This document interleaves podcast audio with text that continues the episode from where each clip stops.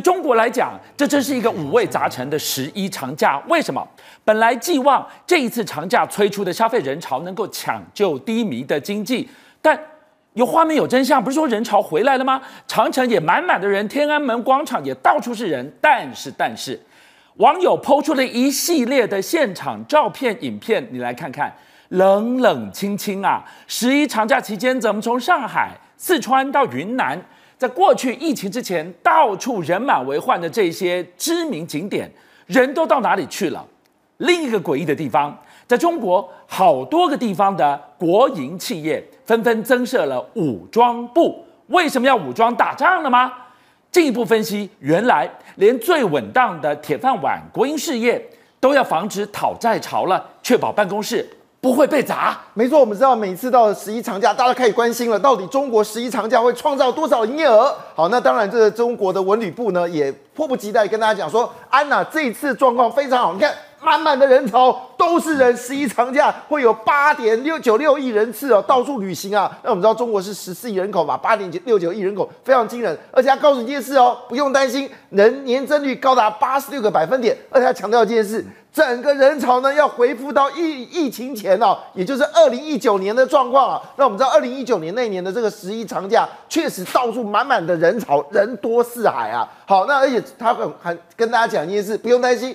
这次十一长假呢，会创造高达三点三兆新台币的营业额，年增率为一点三八倍哦。我听起来要鼓掌啊！哦，中国这个数据很好啊，中国经济好，对台湾也棒啊。但是呢，真实状况是如何？那我们知道，在这个上海的北郊呢，有个非常著名的地方，去过上海都会去，叫做罗店古镇。好像罗店古镇是目前上海呢保保留最好的古镇之一哦。那这个古镇呢，每次在这个假期当中，因为会贩卖很多的一些小的这些呃一些东西啊，一些呃好吃的食物，还有各种这种街演哦。结果你知道吗？原本应该是要人潮很多的，被拍出来的画面看到没有？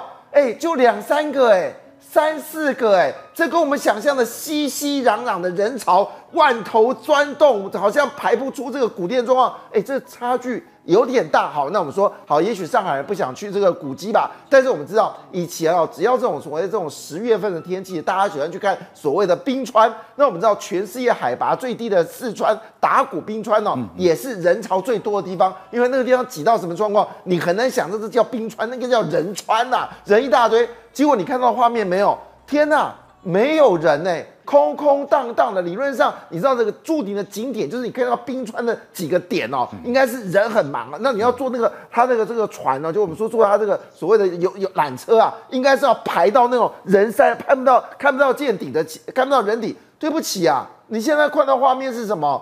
冷冷清清啊，哎，这跟这个中国讲的说要回到疫情前状况，好像有点差距。所以我本来以为十一会推出的人潮带来钱潮，怎么现在我们的镜头像是？捉迷藏一样，我看不到人影啊！因为因为中国说这次的人潮会回到二零一九年嘛，是我就想疫情之前，二零一九年的状况是如何？这差距也太大了哈！好了，但是你知道人去哪里呢？现在最热的地方景点，你要在哪个地方看得到呢？嗯、在北京门哦，头沟区地铁哦，一个 S One 的叫做一个站名呢。叫做上岸站，这个名字取得还蛮有意思的。啊、上岸为什么要上岸呢？哎，你到这边看到人潮了，人一大堆。好，我们知道现在就是九零年后啊，我说这个陆续都出来工作了嘛，有的是研究所毕业的，有大学毕业，他们出来工作。那有人要考公务机关，有人考研究所。哎，这上岸这名字取得好啊。你无时无刻就有一堆人去打卡拍照，希望拍完一张照的时候呢，研究所考上啦，或者是公务机关考得上啦，所以最后就连贯起来了。过去我们讲过的雍和宫多的是祈福，对，买这些祈福商品的年轻学子，为什么？我希望能够谋到一份差，找到一份工作，这些为什么要去？考公务人员为什么要去考研究所呢？因为正职也很难找啊。现在年轻人盖牌盖多久了，我都不知道失业率多高了。呃，这个事情真的是被盖牌，因为现在中国数据坦白让，你很拿到难很难拿到实际的数字。但是呢，网友就不忍，他们会把自己的实际状况直接 po 在脸书上面哦。这是一个三十三岁的程式员，什么叫程式员？简单一句话，就是现在台湾最火热的城市的这个呃软体工程师。软体工程师，嗯、听到这个名字，你就知道在台湾是镀金的。对。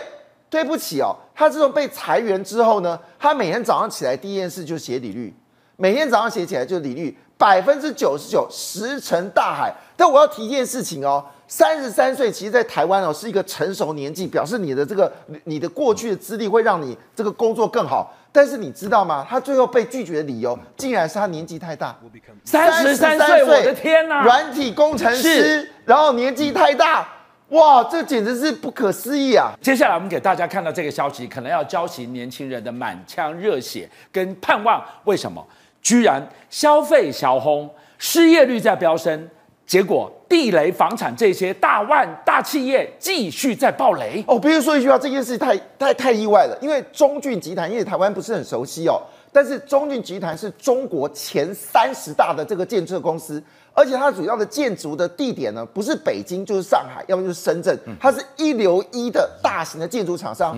事实上，在上海跟北京很多指标性的大楼。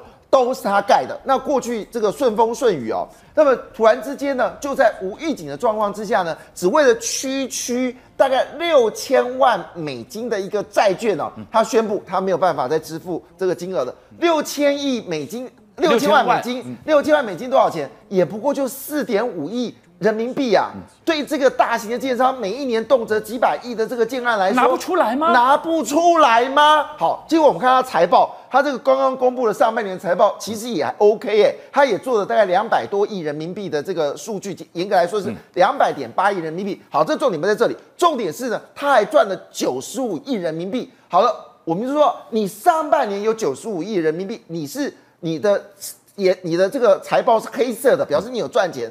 就你竟然连个六千亿的人民币的六千万美金的钱你付不出来，这第一点。但是我觉得后面才是重点，他立刻顺势停掉了他在境外的十八亿美金的债券，我不能交易。所以我们就隐约的觉得这个事情怪怪的，因为你的营业额并没有太惨，你事实上之前还债也还得很好，而且重点是什么呢？他其实跟银行是有借贷，银行是有这十八亿美金的融资额度哦，他直接盖牌。老子不还钱了哦！原来我有钱，但我就是赖着我不还了。哎，这到底是什么诡异？我要说一句话，他是历代，他是这个老字老字号的建商哦，他是一九八七年的智商哦。好，回来一件事情哦，那你慢慢就透露出哪里出了问题。原来中国到处在讨债。很多的国营企业根本就没有付薪水，那我们要知道这些企业很多是跟国家有往来的。我要这么说一句话：上海城投一听到立正站好，它是上海最大的一家子公司，城投就是代表是你的水电啊、什么瓦斯啊，还有这个呃城市里面的经营啊，都由这个上海城投来投资。理论上它应该很有钱嘛，结果他竟然设了一个叫人民武装部。那为什么设人民武装部呢？简单一句话，而且的位阶不低哦，他们位阶都是少将级的哦，少将级的哦，干嘛你知道吗？要打仗了吗？呃，不是，他要防止人民去讨债。哦，上海哎，上海，而且他做的是水电这些水利，要做做这些好生意，竟然要防讨债。那我们回到中骏，你就理解了嘛。实际上现在的状况非常不妙。好了，结果我们严格来说，这是上海。那广东，我们刚才说富可呃富都到牛油，对，对不起啊，广东的惠州也算是一个好城市吧。它不论是交通、投资、水利，全部设这个这个我们说的人人人民武装部队。那你是国家企业，你也做这个事情，我们傻眼了。江苏，江苏也算是富可牛油，对不对？江苏的这个地方也设了人民武装部队，而且我觉得最夸张的是中粮。中国不是要保护粮食吗？也是要武装部队，中粮都是人民武装部队，这到底是怎么回事？我真的傻眼了。这个太诡异了，一整段你听下来，所以现在百姓在吃苦吃土，谁在吃补呢？抓出来，这个人倒大霉了。没想到顺藤摸瓜一查上去不得了了，这个要倒大霉的居然是中国的二把手李强。这个更劲爆，这个比刚才讲的中骏更劲爆。这个叫怎么回事呢？这是来自于北京之春跟大纪元时报所公布的一个消息，他直接揭露了李强的妻子跟李强的女儿。我们知道，在中国其实你很难去了解他们家庭，都是看到李强，但你不知道李强他老婆是谁。现在直接揭揭露李强的老婆，那叫林环，她是在浙江商业研究所的所长。据了解，他的资产至少上看四千四百二十亿新台币。他这么有钱，他才几岁啊？没错，这么年轻，而且重点是什么？他的太太呢？透过这个浙江商业研究所的所长的部分呢，用权力的关系呢，长袖善舞啊，捞了一堆钱。而且重点是，他们查到一件事情，就是呢，哎，这个也被揭露，这个很特别。林环哦，就是李强的太太。竟然握有蚂蚁金服的股权高达五百多亿人民币啊，折合台币两千两百一十亿新台币。那你要蚂蚁金服又是当时被打击的一个企业，所以这个事情被揭露，大家想说，习近平对于周围的官员是不是越来越不放心了？从李尚福到李强，这到底是怎么回事呢？而且最重要的事情是，更揭露一件事情，叫李颖。李颖是谁呢？就李强的女儿。但李颖的另外一个身份是什么呢？她是习近平的。干女儿关系好不好？这样的情况下，理论上他的财产应该不揭露。结果没想到呢，他也被揭露了。而且你知道吗？这个李颖大学二十二岁一毕业的时候呢，很巧的是，他一毕业就有一家新成立的公司等着他。也就是说，他左脚刚踏入学校，右脚就有一家新创公司带一千万的股本，一家建设公司呢就等着他进去工作。而且这个工作完之后多顺啊！上海要设艺术中心。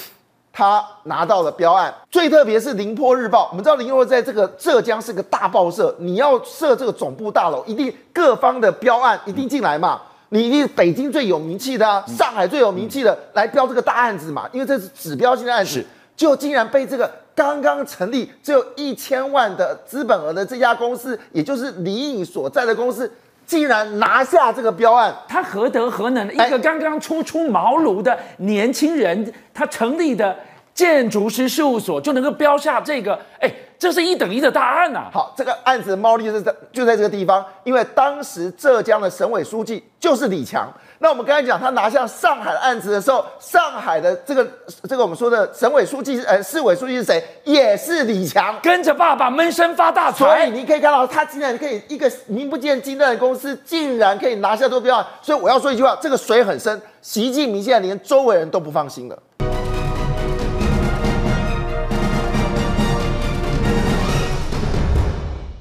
美国莱猪进口台湾都快要三年了。平均每一年进口超过千吨的巨量，为什么市场上居然去抽验一片美国猪肉都找不到？现在抓到了，原来都被洗产地吃进你我的肚子去了。桃园一家业者居然把十五万公斤的美国猪肉伪造标签成加拿大猪、英国猪，甚至更早还有莱猪被混进了羊肉，用重组肉的方式。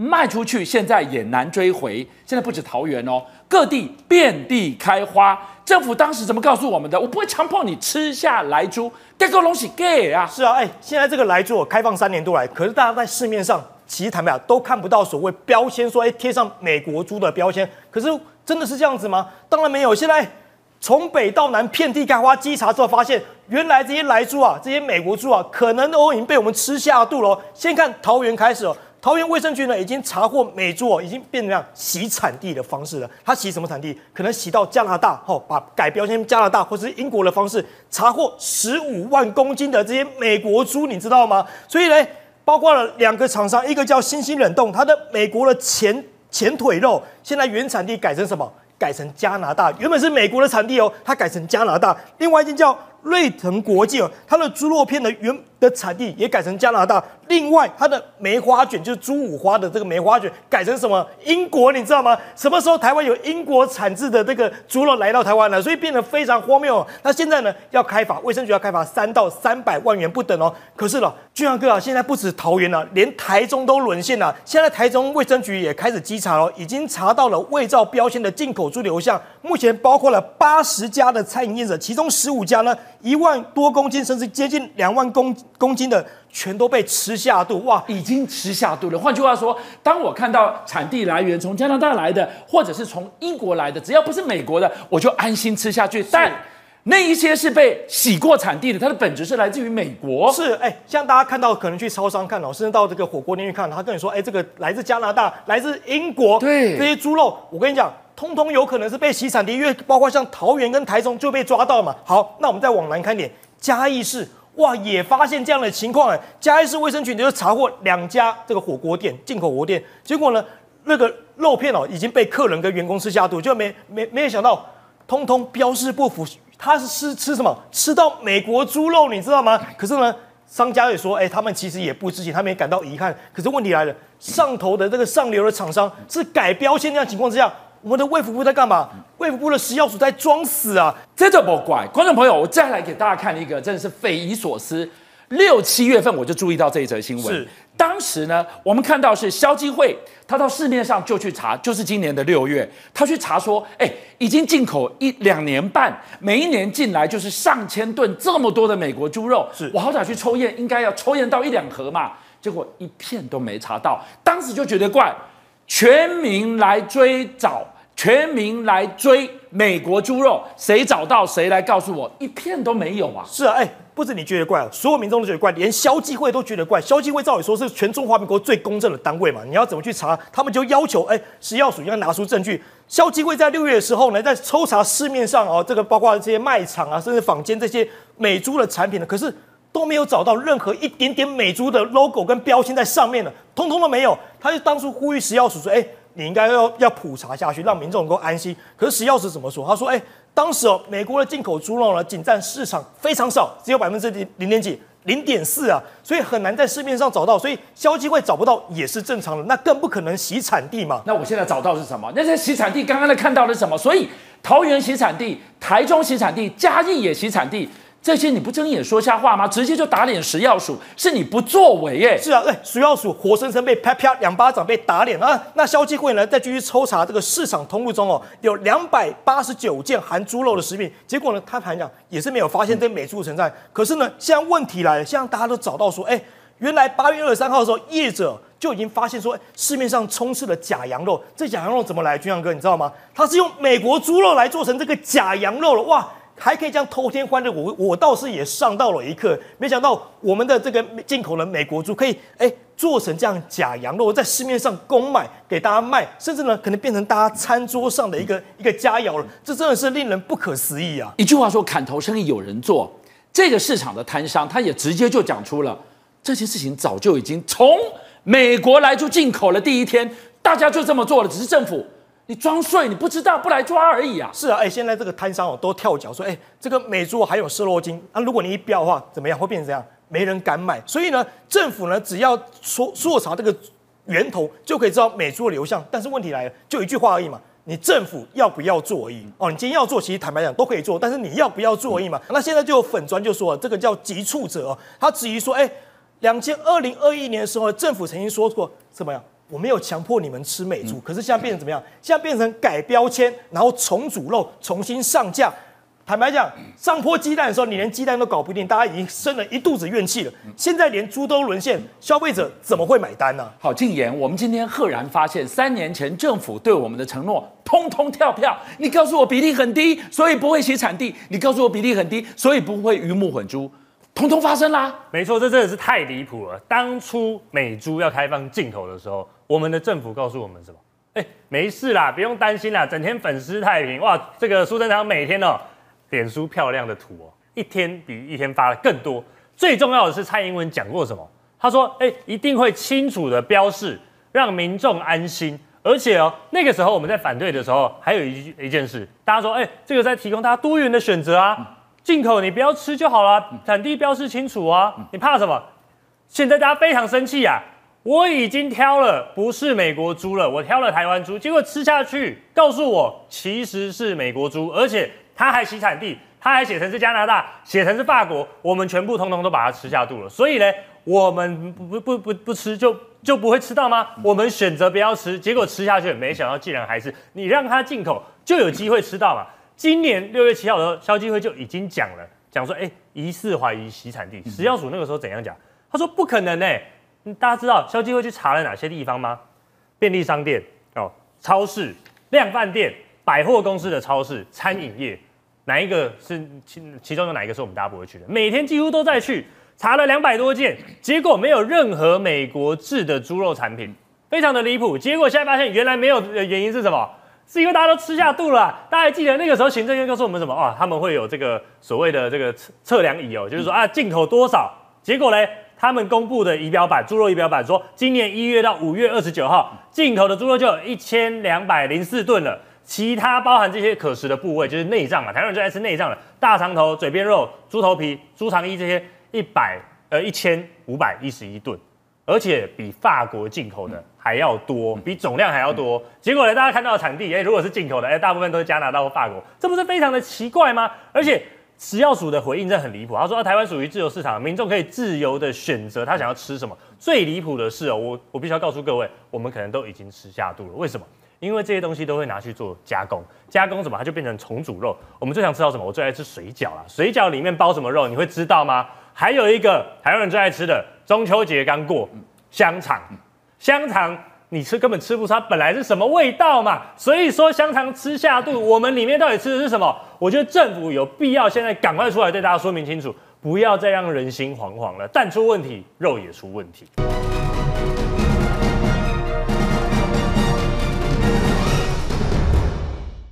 观众朋友，今天晚上我们继续要来追的是前建国造风暴，到底谁在叛国，谁掏空国家？徐巧芯今天。真的是揭秘爆发，连续公布了好几个录音档。今天徐小新呢，哎，真的是火力全开，一整天呢公布三个录音档。我们先讲第一个录音档哈，今天一早呢上广播节目的时候谈到说，哎，这个郭喜有之前承诺过韩国顾问说，你先进来，我就给你三亿元，哇。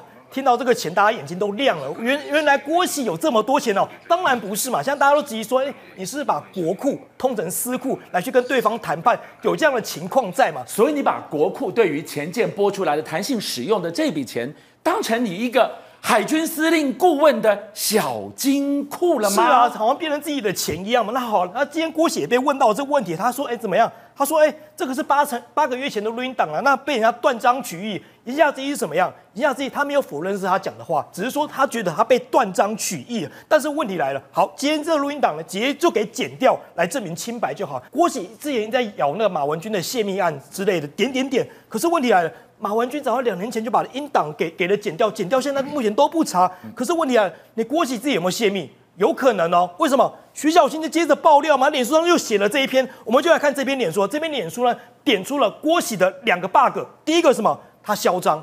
第二个，哎，他有可能泄密哦。我们先看他嚣张的部分怎么讲。我们先看第二段录音档，他写什么？他说，哎，郭喜说，只有他能够找钱，好，有钱的时候呢，才能够这样的需求，还遭到对方如果背叛的话，就把他甩掉。那找天王老子来都没有办法找到钱，就算再厉害的团队也没有也没有用。人家连看都不会看，哇！这句话就是大的口气，真的哎，连天王老子来都没有用了。所以你郭喜到底有什么样通天的本领？有什么这么大的口气，可以让你有本钱讲这个话？你当中背后是扮演什么角色？你背后到底有谁？再来看，你咬马文君泄密，那我们就来看你郭喜有没有泄密。现在呢，徐小新就讲了第一段说，哎，郭喜的录音档里面说，我现在要讲的是非常机密的事哦。大家注意到“机密”两个字哦，光是这“机密”两个字就可能构成泄密的情况。他说。现在台船马上接了另外一个案子，就是坦白我们刚才讲的延寿案这个问题哈，然后说把两条旧的潜舰要重新翻新，那里面有一些钱可能因为预算不同，哎，他最后呼吁说，那你们这个东西出去不要跟别人讲，哇。那你不是把机密的事情等于是透露在这个音档里面，你你自己先跟别人讲了嘛？所以如果这一段为真的话，到底谁泄密啊？马文俊的泄密，高检署在查，最后会有一个真相。是，那这个郭喜新爆出来的，如果你自己也搞泄密的话，这个要不要查一查？是，所以这个也必须要查，我剪掉也必须要介入调查，这水非常深了。我们就来看这张图，它的箭头往下指了两个人，一个是庄家颖。对，庄家人就是他的员工之一，然后另外一个人叫林黎真哦。那下面分别代表两间公司呢，其实呢分别代表台船跟国防部所投资的代表。可是当中大家有没有发现一个真相？这个林黎真呢，他跟郭欣的夫妇。关系非常密切哦，虽然郭欣他没有直接去介入这个台船公司，可是他，透过关系跟他非常深的人去介入这个公司，坦白讲，你就是有过一手的感觉嘛。所以这个图最后结论是什么？这一边是海军技术顾问，这边是台船技术顾问，这些都实质进入了所谓的潜舰的，是实际的来协助的部分。如果你郭喜像你讲的，你只是提供服务或引荐，照理讲到这里就断了，人少来后面就跟你没关系。你只是个介绍人，为什么？后面这个地方也是你的人，这个地方也是你的人，所以你也介入了整个背后整个这大包、中包、小包的过程吗？是啊，所以大家都看出，哎。这会不会就是一套这军火商的教科书的方程式？因为我们看到出来，他掌握了相关的细节，然后呢，诶，又成立人头公司，再来呢，在幕后操作设立断点，所以你郭喜现在被人家怀疑，刚好而已啊。好，建言你怎么看今天徐巧芯新报的三卷绝命的录音带内容？现在看到郭喜这样，就让我们想到少林足球里面啊，这个裁判求证都是我的人，你怎么跟我斗？再怎么样找都是我的人嘛。大家还记得哦？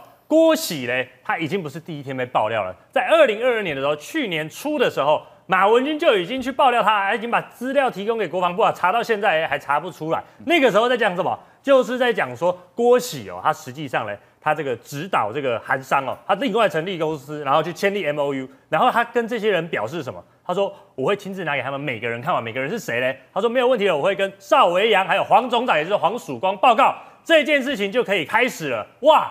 好厉害的郭喜啊！身为一个海军顾问，而且他只当了一个月左右就辞职的海军顾问，可以做到这件事情。我觉得这件事情黄曙光必须要说明清楚，整件事情这是因谁而起？黄曙光啊，他那天先讲了说，哦，有一个什么有某立委为了蝇头小利一直在搞，甚至黄曙光讲的是说泄露给中共知道哦。讲来讲去，如果黄曙光真的知道这件事情，大家知道黄曙光跟蔡英文的关系是非常密切的，蔡英文早就应该掌控了。国安单位应该早就知道啦，早就已经在调查，轮得到你郭喜出来讲吗？而且还是一个争议缠身的郭喜。好，今天听到这个地方呢，马老师继续在我们的现场，要为我们进一步好好的来探其中的猫腻。这个郭喜，如果从最后我们刚刚看的那一张图沿路设断点，这是怎么样在军火圈被称作是教科书等级的操作，非常的高干吗？浅见、金钱、录音带，哎。我还是认为浅见国造绝对是台湾之光，是，这是台湾了不起的成就。但是现在录音带一出来，变成一大堆疑云造底，是，到底里面有没有弊案，我们不知道。对，但总觉得里面有一些猫腻。猫腻，那这个猫腻怎么产生呢？海军舰长黄征辉就说了，我讲他讲的太好了，决策过程由于利益庞大，是，呼吁所有决策应全部留下文字记录。他为什么讲这个？因为我们知道前进国造，第一个绝对机密，对，知晓的人极少数，是全盘知晓的，几乎就黄曙光。好，这第一个。第二个，他整个从决策到签合约，整个过程简明、简约、简单，三简为原则，而且不留记录。好，然后最后一个，中间有代理商，有军火商。而且在每个不同的单部位，潜舰的不同部位有不同的军火商跟代理商，所以这里面就藏了各式各样的猫腻。各位观众，我今天要爆几个料给你听。你要来爆什么料？我给你讲，我们当初要买潜舰，是到处买不到，没一个国家卖我们。对，突然之间一个好消息传来，嗯，有个国家卖我们潜舰。谁这么好心？阿根廷，阿根廷，阿根廷要卖我们潜舰，是我们自己都吓了一大跳。后来我们就决定买了，合约书就来了，是一艘一亿八千五百万美金，是一艘一亿八千五百万美金一艘。好，哎，蛮便宜的，到那个时候也也不便宜了。后来我们居然得到消息，浅见公司卖出来价格一亿四千万，哦，一亿四千万这个就有价差了呀。你知道价差多少？多少？按杠掉四千五百万美金，哦，四千五百万在那个年代是十十三亿，那个年代的十三亿你知道多少？所以后来我们没买。我问你，谁暗杠掉这四千五百万美金？中间的掮客不一不是，有阿根廷，有可能是阿根廷那边的这个超接头人，有可能是中间的军火商代理商，是，也有可能是我们这边的人。这么庞大一个好，除了这件事情之外，我再给你讲一件事情。二零零八年的达政案，达政案当时发生什么大事？好，我先慢慢跟大家讲。一月二十八号，二零零八年一月二十八号，嗯、台湾在一零一大楼的四十六楼成立了达政公司。是，这是什么样的一间公司？这是一个军火买卖的公司。是。它的实收资本额八千万，八千万里面，这中钢出五千万，对，中华电信出三千万，是。变八千万，但它的实际运作的资金是十亿，哦，十亿，十亿里面国防部拿四亿五千万，对，占百分之四十五，它是个纯民间公司，但是台湾的军火都透过达正公司去。那这个达人公司，我问你是谁一手成立的？谁？邱毅人一手成立的。是。董事长是谁？是吴乃仁。哦。好，那我告诉你，马英九在一月二十号，嗯，这个获选获胜，对为中华民国总统。一月二十八号成立达正公司，为什么？就是我在马英九当选之后到五二零交接这段空档期间，对，我跟国外签了军火合约，是全部都有效的，全部都有。你马英九五二零上任之后，你要把这些军火合约推翻，对不起，巨额的违约金。目前我已知的三笔，哪三笔？哪三笔？第一笔，六艘法国的猎雷舰，是好。六艘法国猎雷舰，二零零七年年底，我们就向法国要买六艘猎雷舰。对，而且我们向法国买是什么？限制招标，直接议价，就是给法国了。对，你知道国防部的底底价是多少钱？多少钱？三百亿。这个是被当凯子的概念吗？不是，不是，三百亿还不错。但是法国列雷舰的公司代表一来，合约一拿出来多少？一千亿。你买不买啊？一千亿，中间跟国防部上面很大的差价，所以达正公司出来第一个瞄准的六艘的猎雷舰，第二个瞄准的是什么东西呢？是什么呢？我再跟大家讲，那个时候我们在跟法国打官司，你从我们这边拿走的佣金，拉法叶的佣金，拉法叶佣佣金你要还给我，还我啊？那还我大概还我和和解金要多少？多少？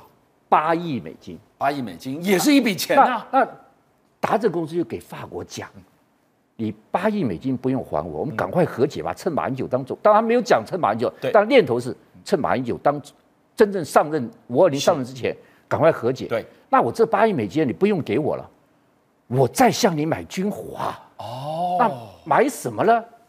这个就是外传了，传说买标风战机哦，买。拉法叶的反舰飞弹，如果买得到的话，台湾不一样了。但是买到这些武器又是一笔八亿美金，是就是两百多亿新台币的支出。对，刚才列雷舰多少？一千亿。现在这个八亿美金是两百多亿。后来因为这个没成功，马英九上任之后官司继续打，你知道打最后法国赔我们多少？八亿七千五百万美金。是。第三个我要跟你讲。当时我们要买十二架 PC 三是反潜机，还要买战斗直升机。我们那时候还想买运输直升机，三个东西一包裹起来，这个大礼包往美国买喽。对，是这大礼包多少钱？多少钱？一千五百亿。刚刚一千两百亿，这里一千五百亿，加起来将近三千亿。我再爆几个料给你听。是，第一件事情，国防部军备局局长吴吴伟荣中将在二零零七年。十二月二十五号，突然间请假，是自费自掏腰包到荷兰跟法国去。他到荷兰去了十一天，你知道他到荷兰、法国干什么？有什么神秘任务吗？看军火商。荷兰卖我们两艘潜舰，对，他去看达梭公司卖我们幻相机的，法国船舰局卖我们拉法叶的，最重要的，他去见了 CDNF 公司，这是个军火公司。那么这军火公司背后老板是谁？是谁？卖我们拉法叶的，卖我们这个幻相机的，是他的大老板。他去见了这个公司啊，更绝的一件事情，见完回来就问说：“你你去跟这些人见了十一天，你到底是怎么去的？”我不代表国防部，我也不代表达政公司，那你代表谁去啊？是好，他去了之后，这个 CDNF 的副总裁就到台湾来了，到台湾来谈了什么？没人知道。副总裁一月二十六号离开台湾，达政公司一月二十八号成立，探路先锋啊！对，探路先锋。所以等于是你去跟法国这些都谈妥了，好了。魏荣回来以后做了一件什么事情，绝对想不到。他越过国防部长，他没有去向国防部长报告，他觉得他私人行程啊。是，但是他跑去给邱毅仁报告。你这个越级不跟国防部长报告，你去跟邱义仁报告。大忌讳，大忌讳。因此，我跟大家讲，国防部总政治局局长这个陈局长决定调查他，结果你知道他要调查他，突然间一命令下来，你知道发生什么事情？陈局长调职。哇，他在帮国家做事啊！哎，大老板要你不准查。陈国国防部总政战局局长陈局长为了调查事情调职，我再给你讲个调职的更恐怖，这个人。中科院院长龚家正是做飞弹的，做哎，新三弹都他做了，是熊二、熊三、天宫三都他做出来了。结果有一天国防部部长到他家去，你中科院院长不要干了，那我干什么？是你干达政总经理。哦，那龚家正说不能，我不要干这个，我不要干总经理。为什么不要干总经理？他这里面有猫腻。国安局一个高层官员，我不要讲是谁，给他说，中东要卖我们飞弹设计图，你帮我看一下这飞机上这个好不好？是，他就派两个专家跟着国安局的专家就跑到中东去啊，把设计图拿回来。两个专家给他说，院长啊，这个有问题耶，有什么问题？你像图都拿回来了，像是诈骗的。那那那个院长说，我们测验他一下，这个地方。飞弹设计图我太了解了，是这个地方是关键，你就要把细图拿来。对，就对方就把细图一传来，孔家正一看，结果呢，教科书上的用的图他传来，抓包，他这是骗子，他骗子。我所以你看，达正弄的是中东的飞弹设计图是是假的，龚家正就说对不起，这个总经理我不能接，不能接，对不起，院长下台。哇，你没得选择。他被调职，是我告诉你，我在那边负责人讲，龚家正、魏建真气得跳脚，你知道为什么气得跳脚？因为当时鲲鹏引擎，台湾飞弹最重要，火箭飞弹最重要，鲲鹏引擎正在测试最后阶段，你把我调职，为了这个达正，所以他气疯了。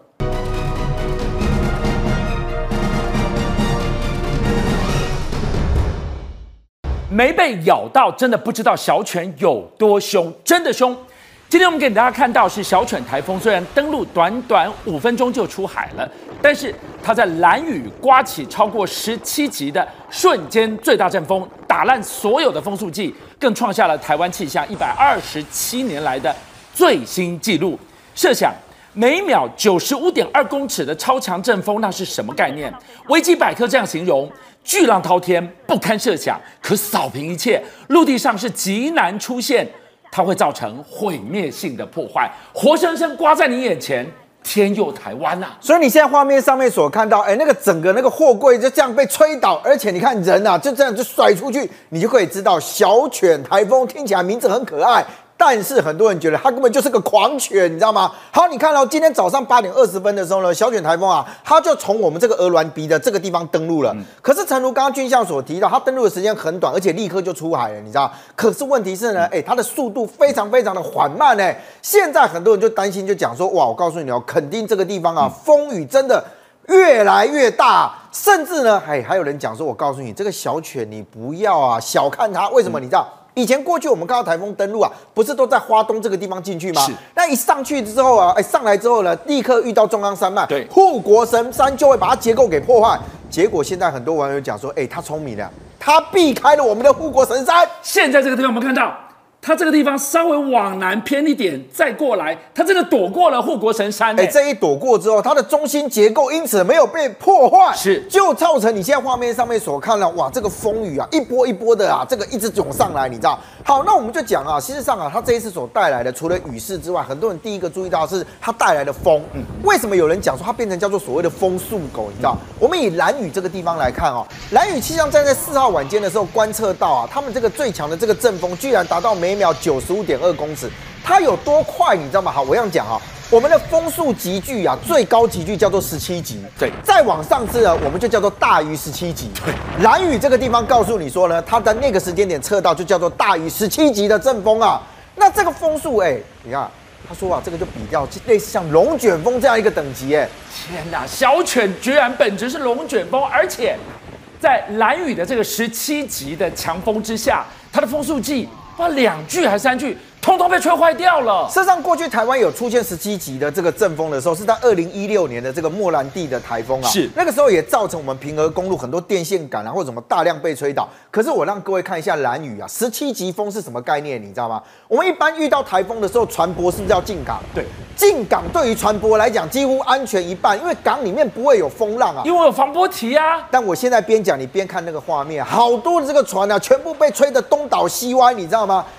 开远港的部分有七成的渔船啊，既然就像画面这样，这不是应该有防波堤吗？不是应该是避风港吗？我已经进港避风，结果变成了一片狼藉耶！而且你如果看到船只进港之后，基本上会并排一艘一艘的，一直碰在一起。为什么？因为它甚至有些会串住，你知道，就是为了要抵挡风浪。没有想到这一吹下去啊，哎，七成的渔船集体沉没啊！甚至你讲说，哎，那那船在海面上嘛，那个水会这样飘荡，陆地上可能好一点。我跟你讲，陆地更危险。为什么？直接有蓝屿民众啊拍下现在画面这个东西。东西，你刚刚有没有看到？我还在讲的过程当中，一扇的这个铝窗啊，好几扇的铝窗全部不见了。是，而且一般其实大家会觉得说，这一定是外面有人在拉。他说不是，我在家里面我就觉得怪怪。我们怎么右边的那一片那个铝窗那个铝铝门啊，他感觉上好像被拉走，突然啪啪啪，三片整个都被吹走了，你知道？所以很多人就觉得，我天哪，这个是我大哥啊，我我哥蓝宇的家门直接被。大犬给带走啦。好，天佑兰屿十七级的，真的是历来罕见的这个强风啊，肆虐兰屿，希望人都平安没事。我们给大家看到这个地方，再来要看这里，直接就是登陆，轻轻撩过去，十分钟不到，快速离开的恒春半岛。肯定首当其冲啊！现在对北部的观众朋友来讲，可能会觉得说，哎，我没有感受到太大的这个风势的状态。但你现在画面上面所看到，哎，这不是我用手手拿着这个摄影机，哎，它其实是啊，我们一般固定在这个所谓的杆子上面的这个所谓的监视器的画面。你有没有发现到画面一直在晃动晃动啊？因为为什么？因为这个地方是在大湾这里啊，它的这个摄影机啊不断的抖，因为它的风势实在太强劲了，甚至连南南湾这个地方啊，哎，我们大家都去过南湾，那其实是一个非常。漂亮一个地方，那边的监视器啊，直接变成画面一片黑暗。为什么？因为很简单，还耍 Q 吹个噔噔皮啊，你知道吗？所以你现在看到这个整个这个南部的情况，在从昨天开始啊，整个风速就一直进来。好，不只是这样哦，我刚刚讲到说，哎，那个固定式的，那可能因为它的重量太轻。我给各位看下一个画面。铁皮屋总有一点重量吧？你在画面上面，我边讲你边看，它开始在摇晃。这个摇晃的过程当中，你觉得哇，那个风啊，好厉害啊，把它吹到这样子摇摇晃晃。但是在下一秒的时候，你就会发现到它不是摇摇晃晃，因为它整个啊，居然被连根拔起了，你知道吗？你现在在画面继续看哦，它那个房子你有没有看到？它现在已经开始有点要解体了，甚至旁边连那个冷气主机，哎，这个主机很重哎。我在讲的过程，你看房子整个不见了，四楼顶的铁皮屋整个被吹走啊！所以你可以看得到，其实，在南部的这个很多这个观众朋友，在昨天真的是惊涛骇浪。那像垦丁大街，我们都常常去啊。你知道现在垦丁大街在昨天变成什么样吗？我给各位看那个画面。哎，它本来是有一个，有没有看到？哦，整个什么东西卡？货柜吗？就是它那个那个碳烤店的那个整个的那个营业的那个位置啊。哦。你看它整个被吹翻之外，哎，还整个那个本来那个。那个主体已经翻过来了，还被吹着跑，你知道吗？痛又闪过去。所以我们就讲，其实这一次这个小犬啊，你是想说，哎，它登陆的时候风速好强。我跟你讲，没有，其实它没登陆之前啊，很多人就发现到它这次带来的这个强风啊，真的是不可以小觑它。是。你，你可以看到，在这个地方啊，这个之前啊，在监视器画面的时候，哎，就像画面上面所看到。我故意停一下，不要讲话，让大家仔细看一下这个画面。等等，本来什么东西掉下来了？这是路那个路边的树啦，那个十二米高的榕树直接就被这样吹断，你知道吗？我跟你讲，刚刚你是有没有看到看到一台摩托车？是，这有没有看到那个？很多人讲，天哪，那个人还好吗？我跟你讲，大家赶快下去找，在原地呀、啊。没有找到那台机车跟那个那个机车骑士啊！Holy God！哎，我觉得他真的反应很快。你看画面在看的时候，你就会发现到他发现到前面有树掉下来，他几乎是弯着那个身体，就像画面这样，他就从那个弄弄球趴球卡旁啊那嫩过去，你知道？所以我就讲，哎，很多人就说啊，这个真的是惊险逃死啊。可是，在这一次这个风吹这个这个台风的这个过程当中，哎，也有一个事情啊，我要跟大家讲一下。这有时候真的是天意，你知道吗？天意在鹿港啊，有一个有一个这个百年的榕树啊，它就因为这样被风吹断。好，你在画面上面所看，你看那些球啊，百年榕树也球树根很很粗啊，就抽用了呀。结果没有想到呢，这个树根被吹倒、被吹断了之后，大家居然发现到说，哎，在榕树下出现了一个很奇怪的东西，是墓碑，哎，居然是画面上面你看到这个墓碑就这样跑出来啊，树根含着那个墓碑压在下面。不倒，你永远看不到那个墓碑。很多当地的民众说：“哎，这这样我觉得猛不会的话，灾力灾不？哎，就我跟你讲，当地真的有民俗专家讲，这是在什么意思？你知道吗？因为墓碑以前可能是被压着都不知道，现在的墓碑重建天的很有梗是什么呀？子孙要出头天了啦！哎呦，台风赶快过去，大家平安回到正常生活。但是极端气候肆虐，全球如影随形啊！我们现在看到哦，其实，在印度这个地方哦，事实上这几天一直发生这个大的暴雨，你知道？那我们现在可以看到啊，比如说啊，像这个呃洛纳克湖这个地方，是他们其实啊，在当地因为下了大雨啊，他很多当地民众讲说，哎，还好还好，我们上面有个水坝，水坝可以储水，这样。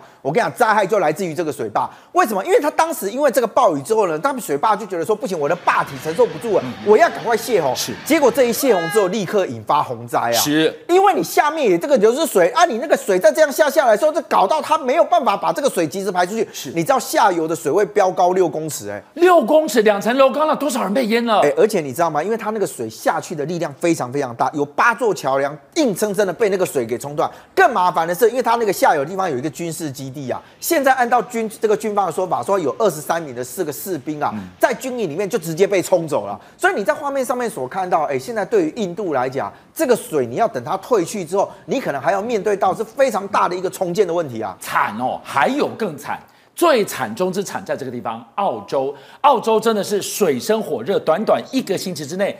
跑都跑不掉啊！你现在画面上面所看到，事实上这之前是澳洲啊，它发生那个森林野火。那你知道，其实像这种大片的这个野火一烧下去之后，我跟你讲，人力有时候很难救，所以对于当局来讲，很多都是放给他烧。结果没有想到，突然啊，哎，他居然下了一场这个大雨，你知道吗？这个雨一下下来之后，我告诉你哦，一开始民众叫天啊，太好了，这个水下下来帮我们灭了这个火。结果没有想到，你知道吗？这个雨啊，不止灭了火，它还下不停。搞到最后变成了山洪爆发。哦呦，那还呢？也就是前一刻还在这边火烧炼狱，结果终于来了及时雨，但这雨来的太狂了。而且它更可怕的是什么？因为它本来那个树林部分啊，它不是可以做这个水土保持吗？是。结果因为树都被烧光了之后，它那个那个土壤的地表是光秃秃的，所以当它水越来越大的时候呢，它等于是那个那个地表上的土壤反而又被往下冲，它就造成了更大的灾害啊。好，我们看到了野火无情。印尼的苏门答腊这把火真的是生灵涂炭，怎么可以一把火烧成这样？我们现在给各位看，这是在印尼发生的这样的一个野火，而且呢，这因为它最近呢是遇到这个旱季的状况，那很多人就发现到今年的这个旱季是二零一九年来啊最严重的一个一个情况。那所以呢，以前呢、啊、我们都讲说啊，每一次这个这个农作物啊，它不是每次要换耕作的时候，对，很多农民都会放火用烧的，对不对？那个其实要叫做火耕啊，结果没有想到这一次火耕完了，因为它的天气。气真的太热，那个火耕变成火烧山。那这一烧之后，我刚刚说啊，整个就这样，整个往外延烧。目前统计超过二十六点七万公顷的森林呢，事实上已经被烧掉。那你在画面上面所看，事实上这种焚烧之后，它会引发非常大的这样的一个雾霾，所以周边的国家也都啊，因为这样而变得空气品质非常非常的糟。但我跟你讲，其实对于印尼来讲，它的整个的生态浩劫啊，现在当局就非常担心，你知道吗？因为呢，印尼其实在过去拥有非常大面积的这个所谓的泥炭地啊。泥炭地是什么？那这个泥炭地基本上是有机土壤啊，它里面其实有非常多的这个碳啊放在那个地方。嗯、那按照统计说，这个泥炭地，印尼可能拥有将近六百亿吨的碳啊，封存在这个泥炭地里面。那它本来其实在这个原栖地里面啊，它也是这个所谓的红毛猩猩啊，他们这个栖息地。所以在红毛猩猩栖息的这个泥炭地的这个所在，这个碳就被锁在大地里。是，所以它的所谓的全球暖化的危机，就是碳不要太多，压在地底下就不要出来了。所以这就是一个平衡的一个效果。结果没有想到，因为这一次的这个大火，这一烧之后，导致它的泥炭地的整个生态变成破坏了。那不是掀开锅盖了？对啊，结果你本来应该要吸碳的东西，现在因为大火变成排碳。所以它排出的碳更大了。好，那另外一个事情是我们刚刚提到说，当你变成这样的时候，红毛猩猩的这个栖息地也因此而遭到破坏。而且你知道吗？像这种破坏的状况，因为印尼它的整个高温啊，其实这几年一直都有这个出现，旱季也越来越长的时候，那它这种零星的这个火灾一直这样烧下来之后，你知道，按照统计，有十六年的这样的一个时间里面，将近有十万只的这个所谓红毛猩猩啊，因为它的栖息地的改变而造成它们不幸上升啊。邀请您一起加入五七爆新闻会员，跟俊相一起挖真相。